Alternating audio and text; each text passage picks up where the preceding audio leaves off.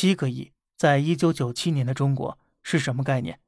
在当时的北京啊，二环能买下三千套一百平的房子，就这人还不接受还价呢，爱要不要，不要拉倒。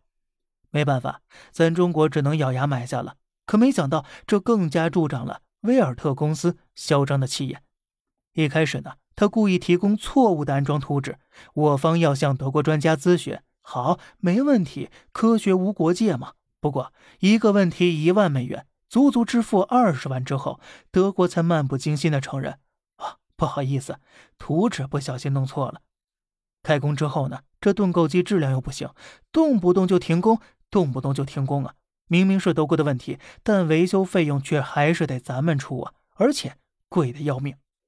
一个人一天三千美元，折合人民币二点四万，不仅没得讲价，钱还得从工程师出门那一刻就开始计算了。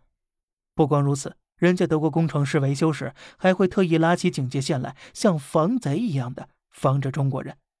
最最气人的是。这帮人吃着中国的饭，赚着中国的钱，在中国人面前耀武扬威、装大爷还不够，私下场合他们还要出言羞辱，说呀，给中国工程师一百年、一个世纪、两个世纪、三个世纪也玩不转盾构机是什么。于是啊，一帮中国院士和专家们真是连肺管子都气炸了。加上那时的中国又即将大规模的搞基础建设，未来需要大量盾构机的使用。如果都用国外的，一年不知要被他们圈走多少钱了。所以最终国家出手了。两千零二年，盾构机被纳入“八六三”计划，整个中国能参与研究的企业都给喊过来了，咱们群策群力嘛。但即便如此，整个过程依旧极其艰难，因为盾构机研发涵盖数十个领域，精密零部件三万多个，一个控制系统就有两千多个控制点。